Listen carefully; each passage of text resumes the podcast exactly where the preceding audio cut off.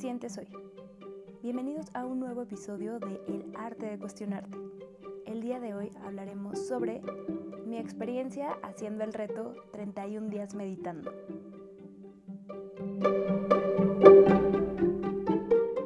Híjole, ahora sí dejé pasar algunos días sin grabar un nuevo episodio del podcast, pero bueno, se atravesaron muchas cosas y lo importante es que ya estoy aquí el día de hoy y les quiero platicar sobre un reto que llevé a cabo sobre meditación. Consistía en todo el mes de marzo llevar una meditación diaria y pues ir registrando las observaciones que yo iba teniendo conforme a, los ejercicios de meditación que, iba llevando día con día. Eh, yo los y las invité a este reto por mis redes sociales y bueno, es el primer reto de meditación que hago y al cual los y las invito y obviamente tengo pensado hacer más. Este, al ser el primero, pues fue mera experimentación. O sea, primero quería yo ver qué tantas personas estaban interesadas en llevarlo a cabo, qué tantas personas les llamaba la atención, tenían ganas, eh, les interesaba un poquito el tema de, meditar. Y, y no me fui como tan a fondo, lo dejé muy libre, pero sí tengo pensado en posteriores retos poder dar un seguimiento, un acompañamiento a las personas que lo lleven, ir motivando, ir compartiendo, y retroalimentando eh, de una forma pues más, igual y no presencial, pero sí cercana. Y si es presencial, pues excelente. Entonces, bueno, también otro de, de los planes que tengo y que ya he estado trabajando un poco al respecto ah, no un poco, ya he estado trabajando al respecto, es yo también ir subiendo meditaciones guiadas aquí al podcast, hechas por mí. Entonces, pues muy pronto empezaré a hacerlo. Y entonces, bueno, pues son los planes un poquito a, a corto y mediano plazo que tengo con respecto a la meditación. Entonces, bueno, pues de eso se trataba el reto. Y primero, antes de contarles cómo fue mi experiencia, me gustaría contarles mis antecedentes, por así llamarlo, con respecto a, las meditaciones o a la meditación, al tema de meditación en general. Eh, hace un par de años, si no es que un poco más, de hecho sí, un poco más que un par de años, yo tomé un diplomado muy interesante bueno, yo soy psicóloga, yo soy psicóloga y tomé un diplomado muy interesante de, un enfoque terapéutico. Y en uno de los módulos llevamos el tema de hipnosis ericksoniana. Yo creo que ese fue mi primer acercamiento real a la meditación guiada.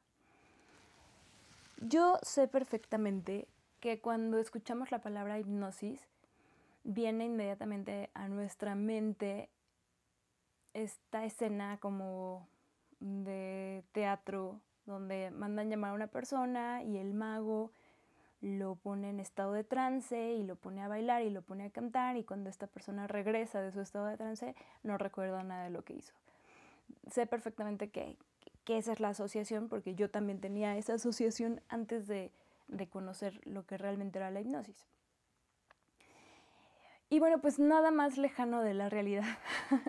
nada más lejano de la realidad de lo que realmente es la hipnosis ericksoniana. La hipnosis ericksoniana, rápidamente, digo, no es el tema, pero rápidamente, muy brevemente, te cuento que mm, a lo largo del día, nosotros naturalmente, sin inducirlo ni nada, naturalmente tenemos varios estados de trance es algo normal, es algo natural. No somos tan conscientes de cuando sucede, pero podemos mm, percibirlo un poco, por ejemplo, cuando estamos en un trayecto del trabajo a la casa o de la escuela a la casa y vamos conduciendo o vamos en el asiento del copiloto y de pronto no nos damos cuenta, no fuimos conscientes del tiempo en el cual se lleva a cabo este trayecto y de la nada ya estamos en nuestro destino. Y nos quedamos como, ¿en qué momento pasó esto?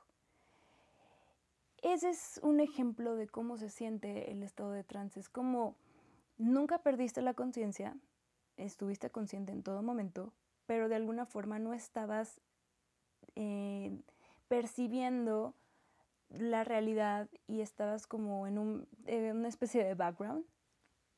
Así, eh, así se siente estos estados de trance. Entonces, igual y se te vienen más a la mente porque normalmente, como te comento, los vivimos. Entonces, la hipnosis consiste en inducir ese estado de trance, entrenar a la persona para que pueda inducirse a ese estado de trance, porque se ha descubierto que en ese estado pues se pueden trabajar muchos temas a nivel mm, subconsciente, como por ejemplo autoestima, algunas fobias, estrés, ansiedad, en fin, es que hay infinidad de temas. Hay personas que, por ejemplo, le tienen miedo o un pánico a volar y se puede trabajar en hipnosis ericksoniana. Hay personas que traen como un tema atorado de, su pasado y se puede trabajar con hipnosis ericksoniana. Hay personas, por ejemplo, que tienen como este pánico escénico y se puede trabajar en hipnosis ericksoniana o insomnio. Bueno, es que no acabaría de todos los temas que se pueden trabajar con hipnosis ericksoniana.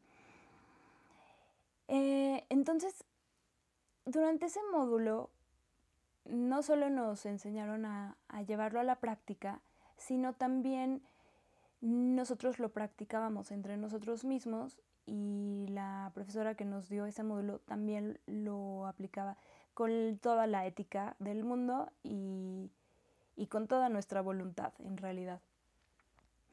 Y ahí fue la primera vez que, sentí este estado de relajación profunda y cómo realmente es un estado idóneo para mover algunas cosas que normalmente no se mueven, temas que normalmente no se mueven porque tenemos como puesta una barrera y un, un muro enorme. Entonces, al bajar ese muro, al bajar esa barrera y nosotros encontrarnos en total relajación, se pueden trabajar temas importantes y, lo ideal es que esto se haga de, forma consecutiva, o sea, no es de una sola sesión, sino que consiste en varias sesiones. Yo, mm, después de ir, mm, yo como usuaria de hipnosis no lo volví a llevar, pero Sí lo llegué a aplicar con, algunos pacientes y ellos me reportaban muy buenos resultados con respecto a, los objetivos que cada uno de ellos estaba trabajando. Entonces yo ahí pude como reafirmar eh, los beneficios y todo lo positivo de ello. De hecho, también en muchos profesores, por ejemplo, de matemáticas, no que lleven a cabo una sesión de hipnosis, pero sí llevan antes de, empezar un tema un ejercicio de meditación mm, acompañado con música, obteniendo mucha mayor concentración de parte de sus alumnos y pues evidentemente muchos mejores resultados de, de aprendizaje. Porque eh, es que en eso consiste la meditación, es para nosotros poder como tener este reset de nuestro día y de todos esos pensamientos que de pronto nos abruman, necesitamos entrenar nuestra mente. Necesitamos entrenar nuestra mente, enseñarla a enfocarse, a concentrarse y que eso en lo que se enfoque y se concentre sea tan fuerte que todos esos pensamientos eh, bajen, disminuyan, se diluyan y nos permite hacer este como vaciado de información que nos aturde y que mucha de ella nos hace demasiado ruido en la cabeza, entonces nos permite verlo verdaderamente esencial y así es como se pueden también resolver muchas situaciones. Entonces, bueno, dicho esto, ahora sí les voy a contar mi experiencia en el reto. Eh, bueno, posterior a, esa, a, esa, a ese caso y a ese momento en mi vida, tuve un segundo acercamiento a la meditación guiada, guiada perdón, hace aproximadamente un año. Hace aproximadamente un año y con este acompañamiento de meditación fue un momento muy importante en mi vida en cuanto a toma de decisiones. Algunas decisiones que yo tenía como ahí atoradas y no llegaba a un discernimiento.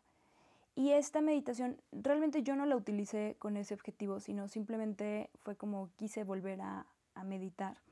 Entonces me acerqué a meditaciones guiadas y descubrí que me ayudó muchísimo en este discernimiento y entonces pude tomar una decisión y varias decisiones importantes en mi vida y entonces fue como, wow, me volvió a impresionar cómo funciona la meditación en uno mismo.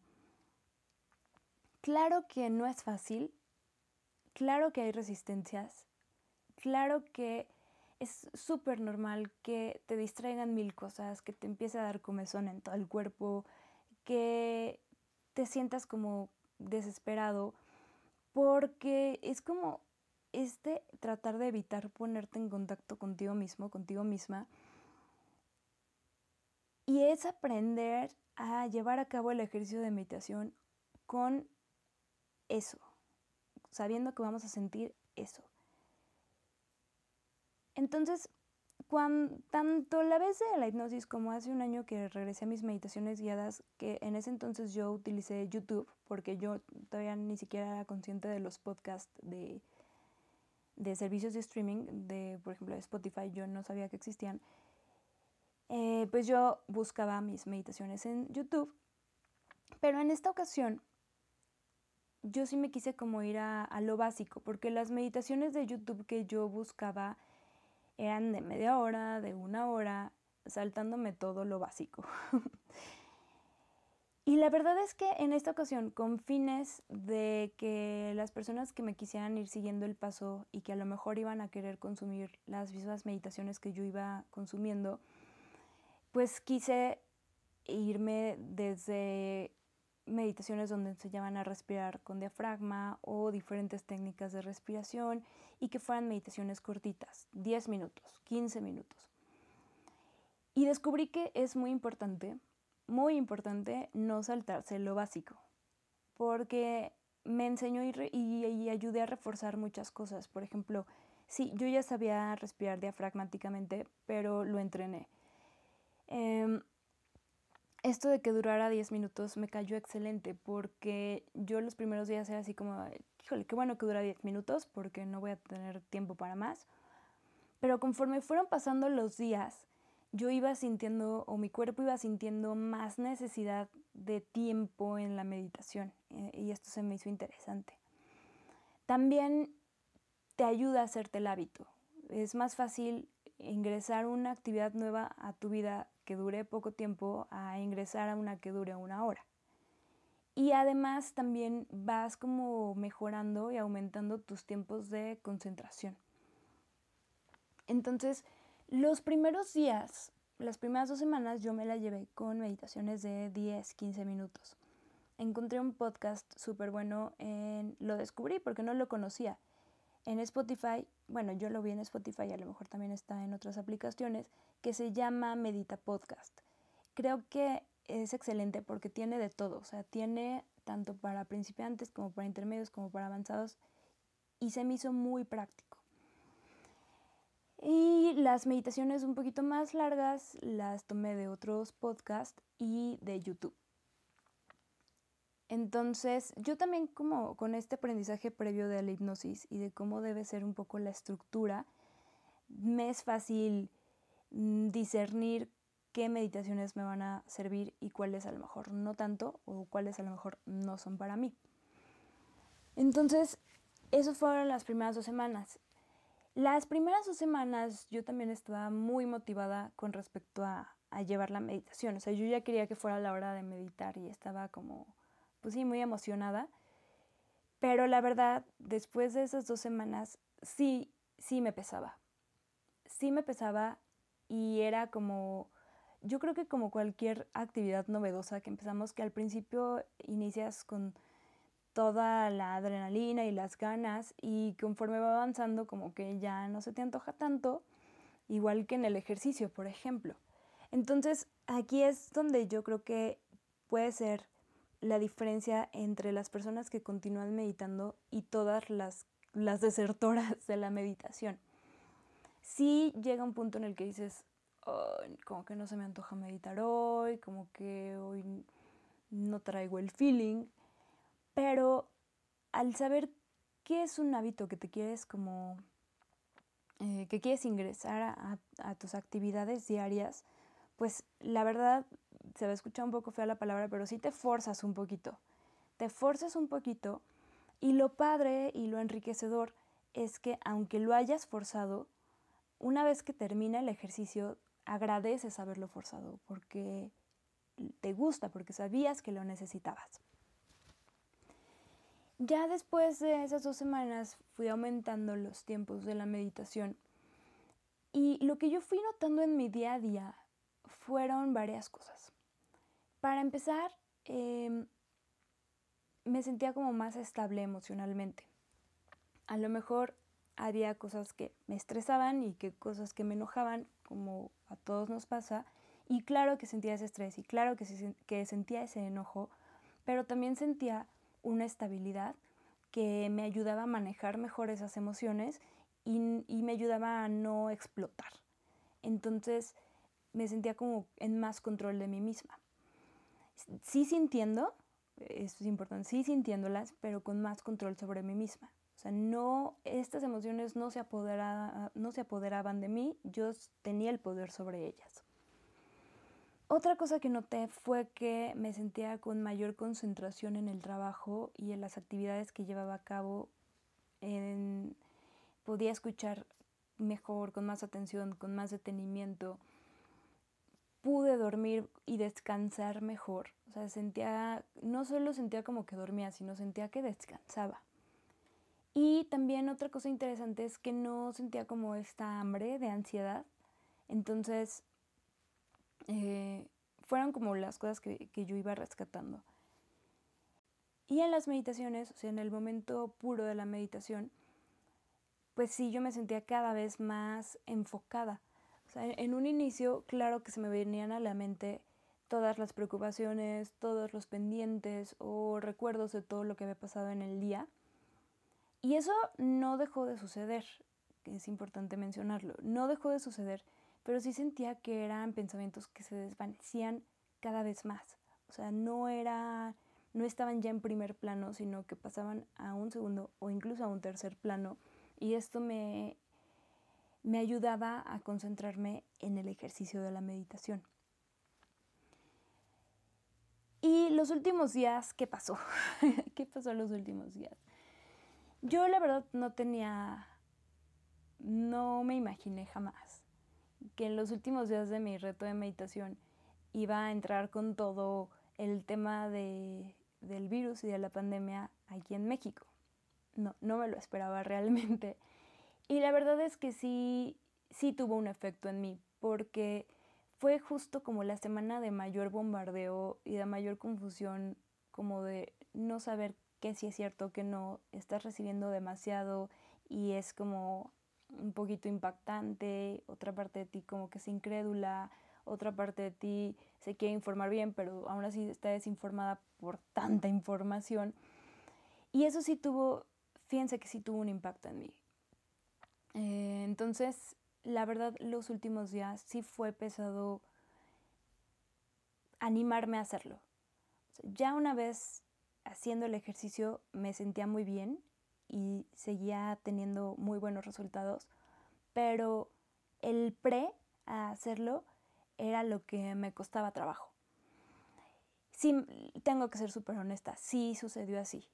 Claro que ahorita ya que estamos más informados y que puedo como tener más objetividad en el tema, pues es otra cosa totalmente, pero sí me tocó como justo esos días de mucho estrés porque se juntó todo, o sea, realmente. Y así pasa, o sea, no tenemos control sobre todo. Incluso tengo que aceptar que buscaba meditaciones que me ayudaran en ese sentido, como a equilibrarme, como a aceptar las cosas, como a trabajar el miedo. Y agradezco también en ese sentido poder haber tenido la oportunidad de terminar el reto de meditación en esos días, porque fue un apoyo y fue una herramienta útil para mí.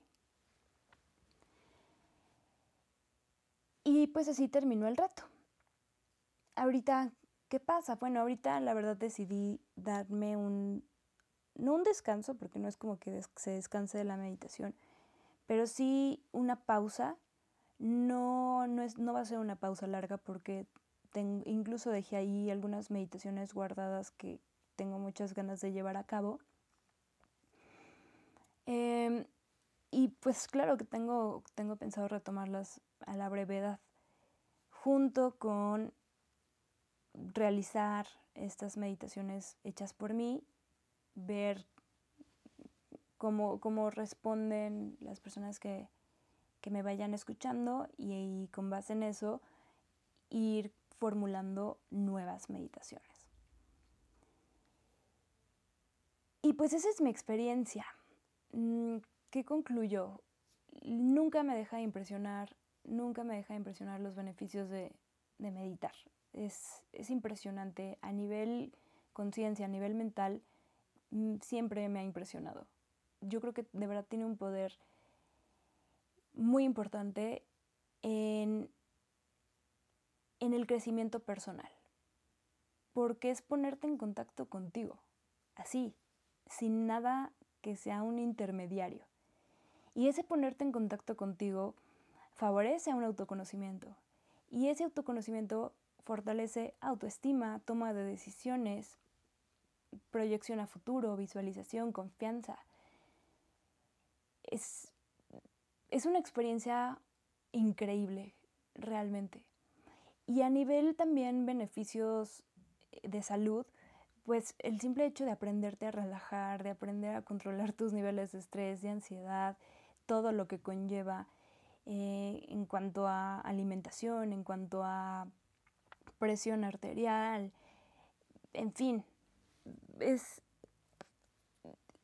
es que es, un, es un ejercicio integral. O sea, tiene un impacto integral en, en, las personas y vale la pena. Realmente vale la pena, aunque sea intentarlo. Que sepas que no, no, es, no te va a salir perfecto. No esperes que sea perfecto. No creas que tú tienes que ser perfecto y que hay personas que pueden meditar y hay personas que no. Todo el mundo puede meditar.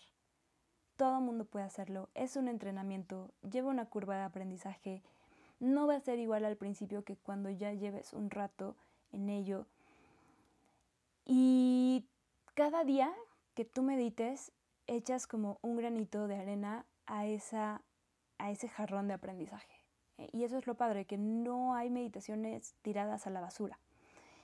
Incluso hubo una ocasión que yo estaba llevando a cabo una meditación que no más no, no, no, no me gustó y la pausé y no sentí que haya sido un día perdido de meditación. O sea, creo que es parte del proceso y así como va, hay que aceptarlo. Entonces, bueno, pues esto es lo que yo les quería compartir. Claro, siempre, en todo momento te voy a invitar a que medites, si quieres saber sobre el material que utilicé, puedes acercarte a mis redes sociales. Eh, puedes preguntarme con toda confianza y yo te comparto todo lo que yo fui utilizando y sobre todo lo que más recomiendo, o sea, las que más me gustan. Y pues bueno, es, es todo por hoy. Muchas gracias por escucharme. Te deseo que tengas una súper bonita mañana o tarde o noche y nos escuchamos a la próxima. Bye.